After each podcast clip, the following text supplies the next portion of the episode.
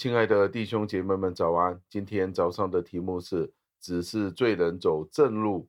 经文出自于诗篇二十五篇八节，经文是这样说的：“耶和华是良善正直的，所以他必指示罪人走正路。”感谢上帝的话语。加文是如此地解释这一段的经文。他说，大卫在祷告当中停止了下来，他花时间去思考上帝的仁慈，使得他可以用新的热情回到祷告的当中。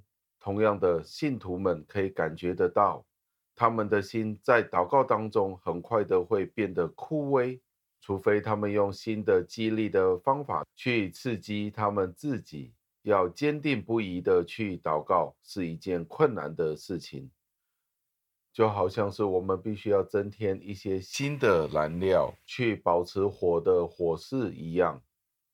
同样的，祷告也需要帮助，最终也不会熄灭。为了鼓励自己坚持的祷告，大卫便肯定了上帝是好的，上帝是正直的。通过默想这样子的真理，获得新的力量。他便更快的能够回到祷告当中。我们在这里需要注意到一个结果：由于上帝是好的，是正直的，他向罪人伸出手，使到他们回到正道上面。很多人以为上帝只是对那些正直的人是有好处的，而他对其他的那些人是冷漠的。这些是人们普遍相信的想法。如果上帝只是单单对那些善良的人、有价值的人才对他们有好处，那如果是这样子的话，那上帝好像是对那些不敬虔的人就毫无怜悯了。难怪我们看到很少的人对上帝那些不应该、不配得的人去向上帝祈求恩典、怜悯了。大卫说道：“当上帝对那些犯罪的人，只是一条道路的时候，这就证明了上帝是正直的。如果上帝的仁慈没有穿透，直到地狱，那试想一下，谁能够分享上帝的仁慈呢？最后，让我们默想，上帝去开导那些罪人，使他们有机会悔改，这不是一件非常好的事吗？